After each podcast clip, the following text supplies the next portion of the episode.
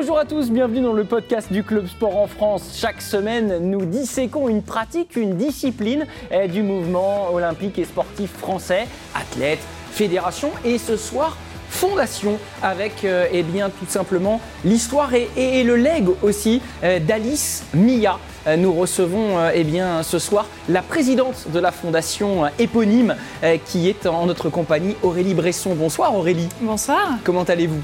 Plutôt très bien. Eh bien écoutez, c'est tant mieux, tant mieux, on va pouvoir parler euh, avec vous, eh bien... Euh, à la fois de la, figure tutélaire que peut euh, représenter Alice Mia et puis surtout évidemment de ce qui a pu être entrepris de par sa, sa, mémoire et de par donc cette fondation que vous présidez aujourd'hui, une fondation récente mais qui a accompli déjà beaucoup de choses pour la médiatisation du sport féminin et la reconnaissance tout simplement euh, vers euh, eh bien, une égalité euh, avec le, traitement du sport masculin. On verra qu'il y a encore beaucoup de chemin à accomplir, mais que ce mouvement que vous, que vous menez porte ses fruits et qu'il y a des, des choses d'accomplies. Sans plus tarder, et pour évoquer ce programme qui s'annonce, vous l'avez compris, chargé, la première partie de cette émission fait décollage.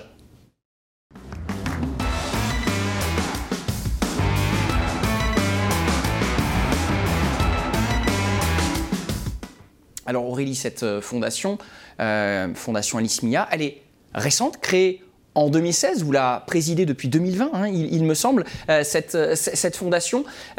tout simplement, pour, pour, résumer, la première étape, la première pierre d'une médiatisation du sport féminin à l'échelle européenne. C'est véritablement le premier mouvement et, il a fallu attendre 2016 finalement. Ça reste très récent tout ça. Pourquoi? Oui, c'est vraiment très récent en fait. Entre l'histoire d'Alice Mia, qui était il y a quasiment pile 100 ans, euh, en fait, les, grandes actions qu'elle a menées, c'était vraiment il y, a, il y, a, 100 ans, avec la création de la Fédération internationale sportive féminine, on en reparlera, j'imagine, tout à l'heure. Euh, et de se dire que en fait, on, a sorti finalement des archives, on a sorti de l'oubli c'est cette grande pionnière du sport, euh, que pratiquement plus de 70-80 ans après, c'est vrai que ça paraît quand même très très long, mais voilà, il y avait un gros travail euh, des historiens euh, qui a été fait pour euh, justement en fait sortir un peu des oubliés de cette femme. Et la fondation, comme vous avez dit, est née en 2016, justement grâce à tous ces historiens qui remuaient un petit peu les archives et qui en fait, en consolidant en fait toutes ces données, ont dit mais il faut absolument que en fait cette femme sorte de, des oubliettes. J'allais dire sortir de terre, mais mauvais lapsus. Et pour le coup, c'est vrai que là J'en suis présidente depuis, euh, depuis deux ans, euh, mais en fait, en, six ans, j'ai toujours été impliquée euh, de près ou de loin par la fondation, par ses engagements, et ça fait partie aussi de, mon ADN et de mon engagement personnel. Donc, pour le coup, le fait d'être devenue présidente a été une évidence, finalement, dans mon combat pour la médiatisation du sport féminin, et c'est ce qu'on a envie de dire aussi avec la fondation, c'est bien plus que de la médiatisation aujourd'hui, c'est de rendre visibles les invisibles exactement. Et on va participer en quelque sorte euh, ce soir aussi à la, réhabilitation historique euh, d'Alice Mia, puisque euh, on, va commencer par eh bien, donner quelques éléments historiques et, de contexte à ce qu'elle a pu accomplir durant, sa vie, parce que beaucoup de gens ne connaissent peut-être pas encore eh bien, Alice Mia, qui eh bien, fut tout simplement la première dirigeante de sport féminin au monde au début euh, du XXe euh, siècle. On, va revenir un petit peu sur sa vie. Elle est née à la fin du 19e à Nantes, 1884, et issue d'une famille modeste. Et puis d'abord, euh, c'est quelqu'un qui s'accomplit déjà dans le sport, mais dans le sport par sa pratique, un peu touche à tout, aviron, natation, hockey sur gazon, une vraie pratiquante accomplie. alors, je sais que vous n'êtes pas historienne euh, à proprement parler, une vraie passionnée, Aurélie au départ, mais on, imagine euh, dans ce contexte-là euh, d'éveil au sport fin 19e, début 20e, que la place de la femme et la pratique du sport déjà pour les femmes ne devait pas être facile d'accès. Il y avait certainement beaucoup de combats à mener pour elle, rien que pour aller faire sa sortie d'aviron. On peut l'imaginer. C'est sûr qu'à l'époque, la place de la femme était souvent à la cuisine, et c'est pour ça qu'en fait, c'est en partant à l'étranger, en suivant son mari, que Alice Mia Est partie à Londres. Et c'est là, en fait, qu'elle a vraiment découvert le, modèle fédéral, le modèle structurel, et de voir qu'il y avait vraiment des, sports qui étaient assez émergents. Et c'est comme ça qu'elle a été inspirée. Et en revenant en France, elle a dit, ben, on va faire pareil. Et ça a été accompagné aussi d'un mouvement féministe de fond qui se travaillait déjà. Donc, puis c'est vrai que Alice Mia était une militante. Après, ce qui était aussi assez surprenant, c'est qu'aujourd'hui, on apprend que même la famille d'Alice Mia n'était même pas au courant de, son engagement ou ne, en fait n'avait pas, euh, en fait, n'avait pas conscience de l'ampleur de ses actions, euh, parce qu'elle était déjà très engagée, euh, mais quand même assez assez peu visible, même si en fait elle jouait déjà à l'époque avec les médias pour s'exprimer, pour faire passer des idées.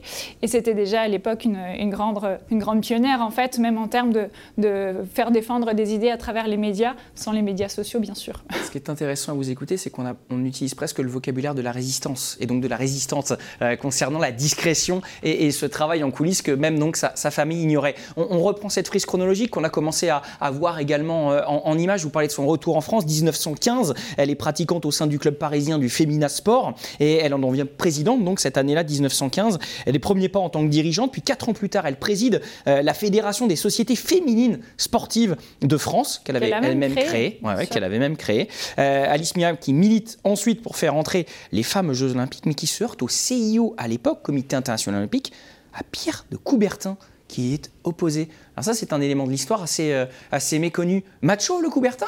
C'est ça? Ben, Quand on regarde avec le regard d'aujourd'hui, de 2022, oui, euh, il est macho. Euh, mais pour le coup, euh, pour l'époque, en fait, il était juste à l'image de la société de l'époque, qui était majoritairement masculine, majoritairement aussi de représentativité blanche. Donc quand on regarde vraiment les photos de l'époque, ça n'a rien de surprenant, en fait. Il passait pas pour un macho. Donc en fait, vraiment, on est dans la démarche avec la fondation de juste, en fait, c'est un complément d'histoire. On casse pas du sucre sur, sur Pierre de Coubertin, et je tiens vraiment aussi à le souligner. C'est juste qu'avec notre regard d'aujourd'hui, on dit, non, il était macho, misogyne. Euh, et euh, c'est vrai que vu d'aujourd'hui, euh, c'est clairement les mots à utiliser. Mais pour le coup, oui, j'aime bien quand vous, employez le mot résistance, parce que ben, Alice Mia a vraiment combattu, a toujours été au milieu d'hommes. De, et, et c'est comme ça qu'elle a quand même su se faire entendre. Et je pense que son combat n'était pas vain, même si malheureusement, on en viendra plus tard, elle a fini un petit peu aux oubliettes. Mais elle a été confrontée en effet à, Pierre de Coubertin et, l'ensemble des barons qui, à l'époque, étaient contre le fait que les femmes participent euh, aux Jeux olympiques. Elles pouvaient pratiquer du, sport, mais de manière euh, euh, loisir, esthétique, pour garder une bonne silhouette et mm. que ce ne soit pas aussi euh, une difficulté pour leur corps pour, pour enfanter, et puis qu'elles restent finalement dans, des carcans de, beauté, et finalement qu'elles peuvent pratiquer du sport, mais pas performer. Il faut savoir qu'à l'époque, en fait, les femmes pouvaient participer aux Jeux Olympiques. Elles ont commencé à participer aux Jeux Olympiques en 1900. Elles ne représentaient même pas 10%, et c'est en 1928 que ça a été un tournant, grâce justement au fait de la fédération internationale dont vous avez parlé et qu'elle a créée. Et en fait, c'est justement en créant cette fédération internationale sportive féminine, à hein, chaque fois, euh, quand vous parliez des structures euh, dont elle a été présidente, c'était vraiment des structures purement féminines. Même si elle a ouvert les comités directeurs à des hommes, c'était vraiment pour la pratique sportive féminine qui était le cœur de son combat. Et pour le coup, c'est vrai qu'en créant cette, cette, fédération internationale, c'est comme ça que le CIO s'est dit Ah, tiens, cette fédération internationale nous interpelle, ça devient un interlocuteur de poids, d'autant plus qu'elle a pu organiser des, Jeux mondiaux féminins. C'était en, en 1922 à Exactement, Paris. Exactement, c'est pile 100 ans cette année. Et la fédération internationale, on a fêté les, les 100 ans l'année dernière. Donc euh, vraiment, c'est la création de cette fédération internationale qui a permis euh, l'organisation des premiers Jeux mondiaux féminins qui s'appelaient à l'origine les Jeux olympiques féminins de, 1922. Donc c'est juste avant les Jeux de Paris de, 1924, effectivement. Et ce fut un, vrai succès, plus de 20 000 spectateurs qui étaient venus voir des, athlètes. Alors euh, on était au balbutiement hein, de, cette histoire qui se crée en direct, donc euh, cinq pays qui, étaient, qui étaient présents il y a malgré tout, euh, il, y a, cet échec vis-à-vis du CIO, mais il y a quand même des victoires concomitamment, hein, avec euh, dès 1919, et on peut imaginer la pression de cette euh, société féminine sportive à l'échelle française, un championnat de France de foot féminin qui voit le jour, basket, natation suivent d'ailleurs le, pas, et en 1920 la première équipe de France féminine qui, qui y crée. Donc on voit malgré cela qu'il y a quand même un mouvement qui s'opère, alors qui est, qui est en coulisses, on a parlé de, de résistance tout à l'heure, mais qui existe. Est-ce qu'elle arrive, et plutôt comment elle, arrive en coulisses justement à faire voilà, un peu de, lobby dans cette société très, masculine? Qu'est-ce qu'elle a dans sa, dans sa besace, autre que sa voix à apporter Est-ce qu'aujourd'hui les livres d'histoire ont un peu exhumé ça? En fait, ce n'est pas forcément les livres d'histoire dans lesquels on la retrouve, c'est surtout en fait dans les archives euh, de la presse de, l'époque, puisqu'en fait elle jouait aussi avec les médias, avec ses prises de parole, les lettres qui étaient, euh, qui étaient écrites également. Et euh, je pense qu'elle a trouvé ses soutiens dans tous les mouvements déjà un peu féministes de l'époque, hein, puisqu'on est avant les années avant 1968, donc il y a quand même une montée en puissance. Et, en fait, elle s'est vraiment inspirée de, ça, mais c'est vraiment son retour en fait de, de Londres qui lui a inspiré de se dire, mais en fait, euh, on peut euh, pratiquer euh, du ballon, on peut faire des tournois, on peut aussi ramener des équipes de, partout d'Europe également pour, pour faire en fait un, tournoi partout de France et aussi d'Europe et faire des tournois. Et en fait, même si elle a impulsé quelque chose en, France, elle l'a impulsé au niveau européen, puisque au fur et à mesure du, tournoi de France, des championnats de France, c'est arrivé jusqu'aux Jeux mondiaux féminins. Et le fait qu'en plus, il y ait des équipes du monde entier qui viennent, ben, en fait, il y a des équipes qui se sont créées même spécialement pour l'occasion. Donc en fait, elle a vraiment eu euh, une impulsion de, système de compétitif pour les femmes, parce qu'une femme qui fait de la compétition à l'époque, c'était inconcevable pour le coup. Alors, du coup, on, a euh, cette espèce-là, on est en train de narrer quelque chose qui ressemble à une, impulsion, voire même une émulation, une ébullition, appelez ça comme vous voulez. Et puis il y a quand même comme, comme un essoufflement euh, dans, la deuxième partie de vie d'Alice Mia. Qu'est-ce qui se passe? Quels, sont les freins? Est-ce qu'ils sont personnels liés à sa vie? Est-ce que c'est euh, un engagement euh, euh, qui, a un plafond de verre à l'époque, sociétal? Que se passe-t-il? Elle qui décède il y a 65 ans jour pour jour, donc au, milieu des années 50. voilà, Qu'est-ce qui fait que sa deuxième partie de, vie, eh bien, son militantisme est, est moins vu, est moins vu, reconnu? En fait, il faut savoir que Alice Mia du coup, a organisé ces Jeux mondiaux féminins plusieurs années. Comme vous l'avez dit, c'était un réel succès. Hein. Il y avait les spectateurs, euh, il y avait vraiment euh, de l'engouement, il y avait des, pratiquantes. Et en fait, ils se sont rendus compte que les performances euh, des, athlètes, des féminines, ben, en fait, n'étaient pas ridicules du tout. Que c'était même des performances, mais des hommes de, 10, 10 ans en arrière, en fait, avec une bonne décennie de retard. Et pour le coup, il y avait finalement une, comme vous dites, en fait, une vraie montée en puissance. Et ça s'est malheureusement essoufflé. Euh, pourquoi? Parce que tout doucement, euh, les femmes ont intégré euh, les Jeux olympiques de, Pierre de Coubertin. Et en 1928, en fait, les femmes ont intégré les Jeux olympiques en athlétisme. Et Alice Mia a intégré les membres du jury, donc ça a été la première femme membre du jury olympique sur les JO de 1928 en athlétisme. Malheureusement, elle a été confrontée à des dirigeants qui ont voulu l'étouffer, qui ont voulu l'éteindre. Euh, il y a eu aussi, on pense, un espèce de, boycott, en fait, de, complot sur, au niveau des médias de l'époque, puisqu'il y a des compétitions euh, comme, l'athlétisme, comme le 800 mètres, qui est une discipline très, très, très forte, hein, qui demande beaucoup de, rigueur et euh, qui est une des disciplines olympiques qui est quand même assez assez puissante. Et euh, en fait tous les médias ont commencé à dire euh, euh, mais on peut pas voir ça des femmes qui sont complètement épuisées ou qui arrivent et qui s'effondrent à la enfin à l'arrivée bah, elles sont trop fragiles. En fait il y a eu vraiment enfin ça disait pauvres pauvres femmes pauvres sportives pauvres, sport féminin et on pense qu'il y a eu vraiment un, complot quand on soulève les archives hein. et petite parenthèse je vous invite aussi à regarder le documentaire demain soir sur Histoire TV Les Incorrects qui est un documentaire qui est le premier documentaire réalisé autour d'Alice Mia qui retrace cette histoire qu'on est en train de narrer ensemble. Et ce sera demain, 20h50 sur Histoire TV. Ce sera un, documentaire qui retrace sa vie, mais avec le parallèle d'autres sportives à travers les années. Et c'est vrai que malheureusement, Alice Mia a eu... Euh, euh, il y a eu cet essoufflement, le fait que les femmes soient intégrées aux Jeux Olympiques. Euh, ben, en fait, ces Jeux mondiaux féminins ne voyaient même plus de, sponsors, de soutien. Donc en fait, tout ce qui était purement féminin a été éteint. Euh, et il y a eu un changement de gouvernance également. Et euh, aussi, euh, j'oubliais d'en parler, j'arrive toujours à écorcher son nom, Freud. C'était le président de la Fédération internationale de l'époque qui a aussi complètement mis aux oubliettes Alice Mia. Et il y a même eu des échanges de courriers qui ont été retrouvés où il disait qu'il fallait clairement en fait effacer et qu'il fallait clairement mettre de côté Alice Mia. Et en fait, c'était tout un groupe d'hommes mhm. qui, au fur et à mesure des années, avaient cette gouvernance du CIO ce qui explique pourquoi pendant des années et des années, le pourcentage de participation aux Jeux olympiques n'est resté qu'autour de 10%, puisque c'était toujours la même gouvernance et c'était toujours la, même typologie d'hommes qui, qui, a gouverné tour à tour. Donc c'est comme ça qu'il y a eu un essoufflement et je pense que Alice Mia s'est retirée également tout doucement jusqu'à être complètement mise aux oubliettes, puisqu'en plus elle n'avait pas de descendance, elle n'a pas eu d'enfant. Je pense que ce qui n'a pas aidé également, euh, euh, bon, tout le monde connaît aussi euh, l'histoire de, Violette Meurice, hein, qui a été aussi un peu revendicatrice, qui a vraiment valorisé sa dimension masculine avec l'ablation des seins.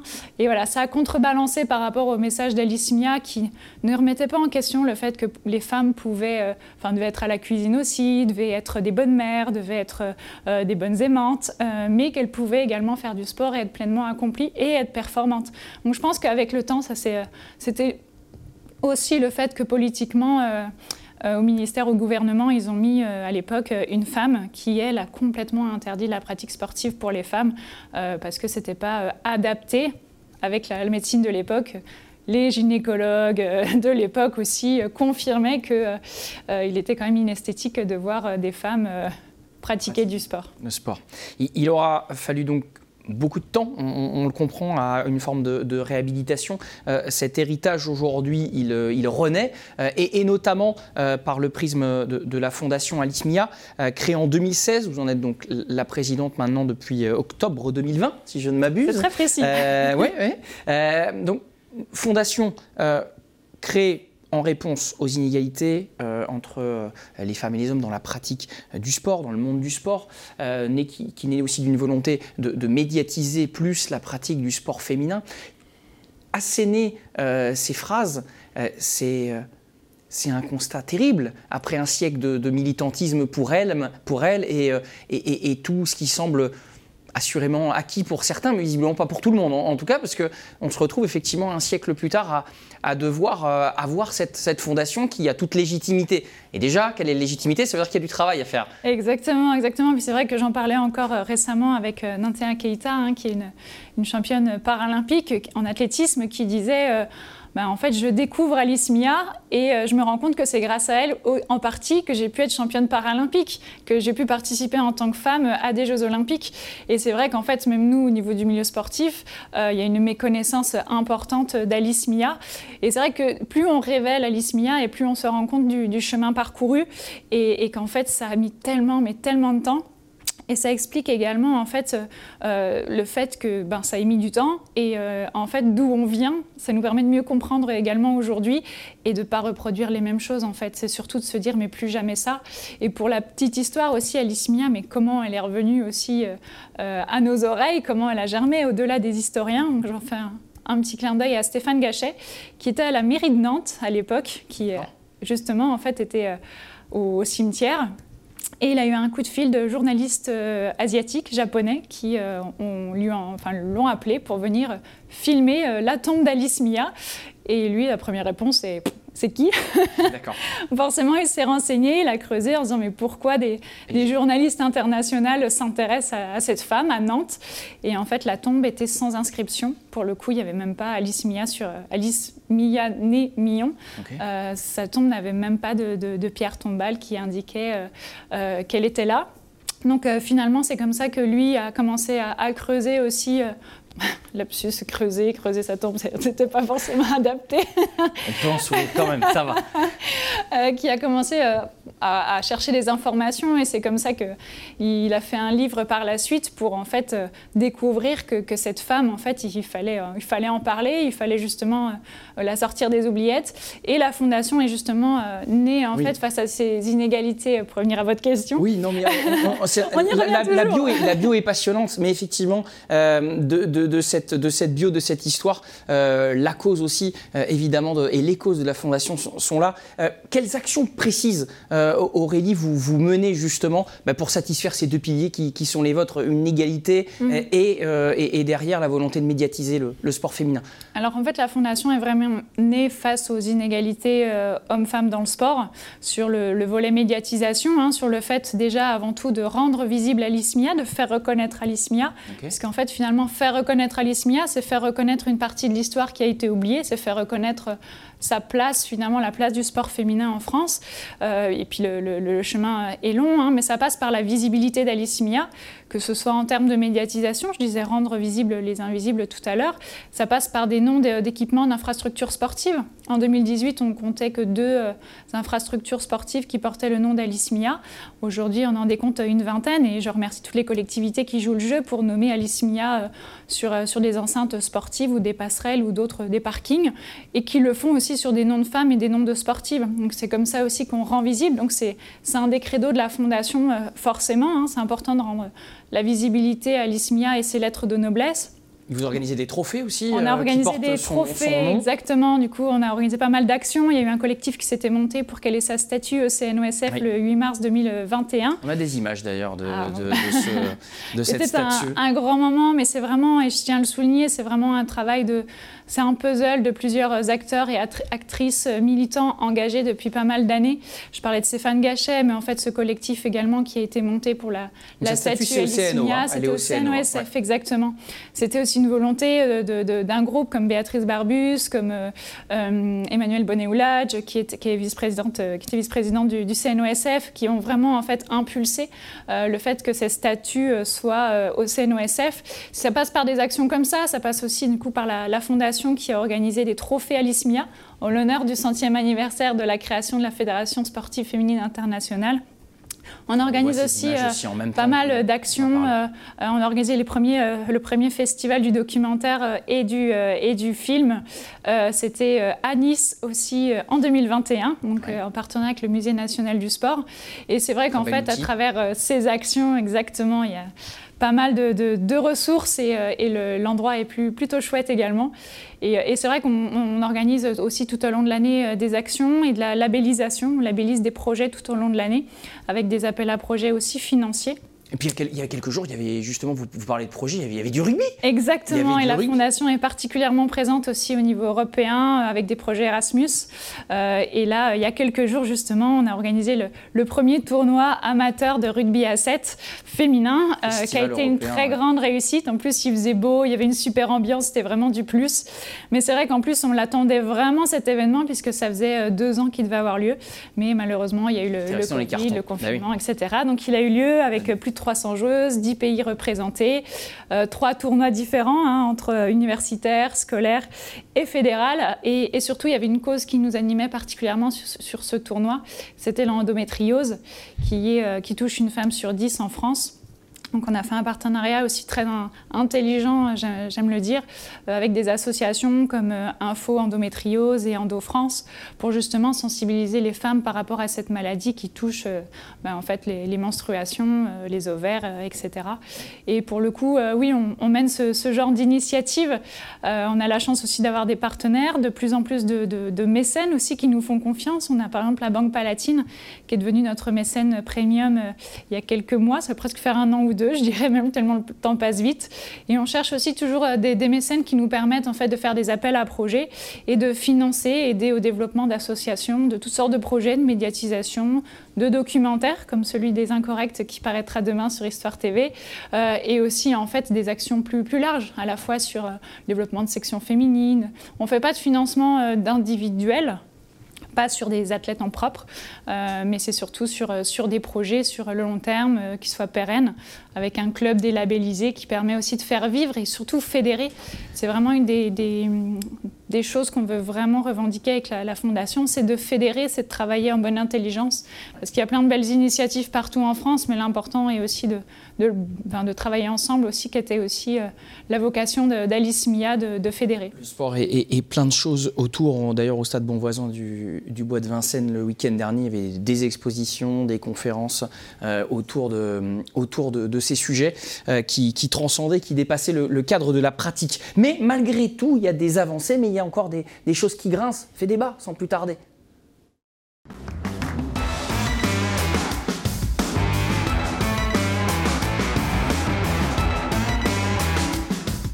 Alors oui, il y a des euh, noms d'enceintes euh, Alice Mia, mais au niveau des, infrastructures de manière générale, il pouvait y avoir une bonne nouvelle euh, ces, dernières semaines. C'était quoi? C'était un pourparler avec. vous étiez en pourparler avec le, le, CNO, le Comité d'organisation de Paris 2024. Une petite structure à Paris. D'accord, une petite structure pour le. Voilà, pour, pour, les, pour les JO. En 2020, le Conseil de Paris avait voté à l'unanimité que la ville de Paris étudie la possibilité que l'aréna de la Porte de la Chapelle puisse porter le nom d'Alice Mia. Euh, ce qui en aurait fait du coup la première infrastructure olympique, hein, j'entends, à, porter euh, le, nom d'une femme, tout simplement. Mhm. Euh, ça n'a jamais été le cas. Et puis finalement, le, naming est passé par là, et cette eh bien, arena portera le nom d'Adidas La Chapelle District. Alors, est-ce que déjà, on sait qu'il n'y a pas le droit au naming pendant les JO Est-ce qu'Alice Mia peut se retrouver raccordée pendant le temps des JO à cette Arena La Chapelle où vous avez tout stoppé, courroucé que vous étiez? Alors, euh, il faut savoir, je pense que je suis une lâche-rien. et quand il y a une porte qui se ferme, c'est qu'il y en a d'autres qu'il faut ouvrir.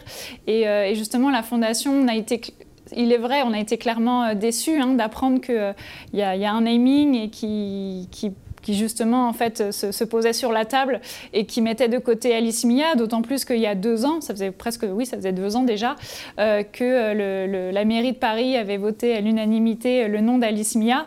Mais finalement, on se dit peut-être que c'était déjà en fait peine perdue euh, puisqu'il y avait cette volonté, mais derrière, l'enjeu économique est d'autant plus important. Et, on le comprend en fait, ça fait partie aussi du, jeu, hein, c'est partie du sport, que les équipements sportifs aient besoin aussi d'un modèle économique, ça on, l'entend, euh, mais c'est sûr que la déception sur le coup euh, nous a mis une belle petite claque, parce qu'on se disait, ben, ça va être une visibilité assez incroyable, c'est une grande première mondiale, ces Jeux olympiques qui s'annoncent en plus paritaires, ça, a un vrai message qui est délivré aussi, en plus chez nous, à Paris, pour le coup ça aurait fait sens avec l'histoire. Mais pour, les enfin, pour le coup, la, porte reste ouverte. On est vraiment ouvert à discussion euh, avec la mairie de Paris, hein, qu'on va rencontrer également prochainement. On est ouvert également à, rencontrer Adidas hein, pour que tous les acteurs soient clairement autour de la table, qu'on puisse avoir une démarche intelligente, en fait, qu'au-delà finalement du, naming, euh, ben, la mairie de Paris a, potentiellement proposé à ce que le parvis s'appelle Alice Mia, mais qu'en fait on fasse vivre quelque chose d'assez intelligent, de concret, euh, et surtout en fait ce qu'on aimerait avec la fondation, c'est qu'en fait les, les clairement les, décisions prises, euh, que les choses soient vraiment engagées et plutôt euh, cohérentes. En fait, c'est pour ça qu'on se dit pourquoi pas un fonds de dotation et, aller plus loin dans la démarche de faire vivre cette arena qui s'appellera Adidas. Adidas reste une marque très impliquée dans le sport, qui a fait quand même des, belles campagnes également autour du sport et, euh, sport et femmes, qui soutient des athlètes féminines également. Donc c'est une marque assez puissante. Donc on ferme pas la porte, d'autant plus que c'est des acteurs tous engagés et tous convaincus de la dynamique sport et femmes. Donc pour, pour le coup, on est vraiment ouvert à ça. Il reste en suspens, comme vous dites, en fait, la période des Jeux Olympiques où le nom d'Adidas sera avant, après, mais pas pendant. Comment elle s'appellera? On aimerait Alice Mia. Ça va être en discussion, je pense, puisque c'est vraiment une question d'Adidas, soit de dire non, non, euh, nous c'est la chapelle et il n'y aura pas d'Alice Mia, euh, ou alors peut-être euh, avec ces jeux paritaires, le nom d'Alice Mia pourrait revenir. Voilà, on n'est pas, on pas fermé, c'est très récent, hein, c'était quand même il y a quelques jours, c'était ben, vendredi dernier. Donc euh, voilà, ça fait, euh, ça fait pas longtemps. Donc euh, on est vraiment dans cette dynamique de rester ouvert aux discussions puisque rien n'est figé, je pense. Alors il y a ça qui va se dérouler un peu en, coulisses. On en plus. Dernière question parce que le, temps nous est compté malheureusement. L'horizon, les, les, objectifs pour la, pour la présidente que vous êtes, la court moyen terme, les prochaines manifestations ou les prochaines envies vers lesquelles vous voulez tendre, c'est quoi?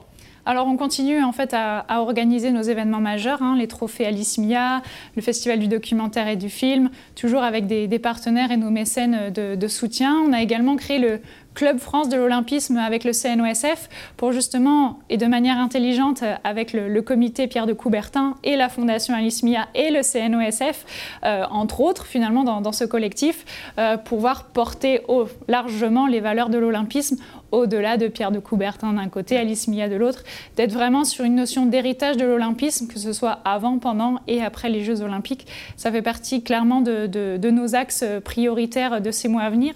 On a également intégré le Conseil de l'Europe, donc euh, ce qui est aussi important pour nous, euh, de, toujours dans cette continuité euh, d'action et d'engagement européen. Et aussi, on continue à faire nos appels à projets et surtout notre priorité d'accompagner les associations, les collectivités qui continuent à nous envoyer des belles initiatives et de demander la labellisation à l'ISMIA.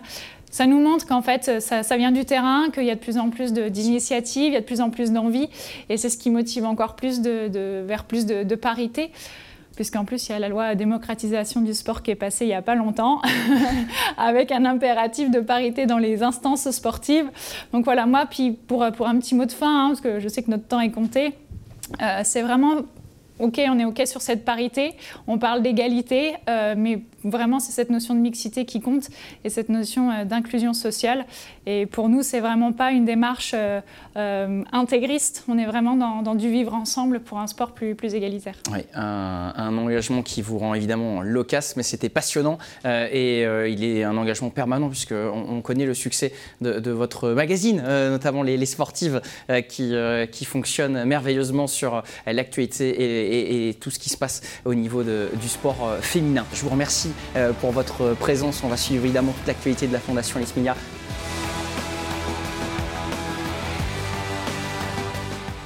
Retrouvez l'émission Club Sport en France en podcast, présentée par Maxime Gras sur Sport en France et vos plateformes habituelles.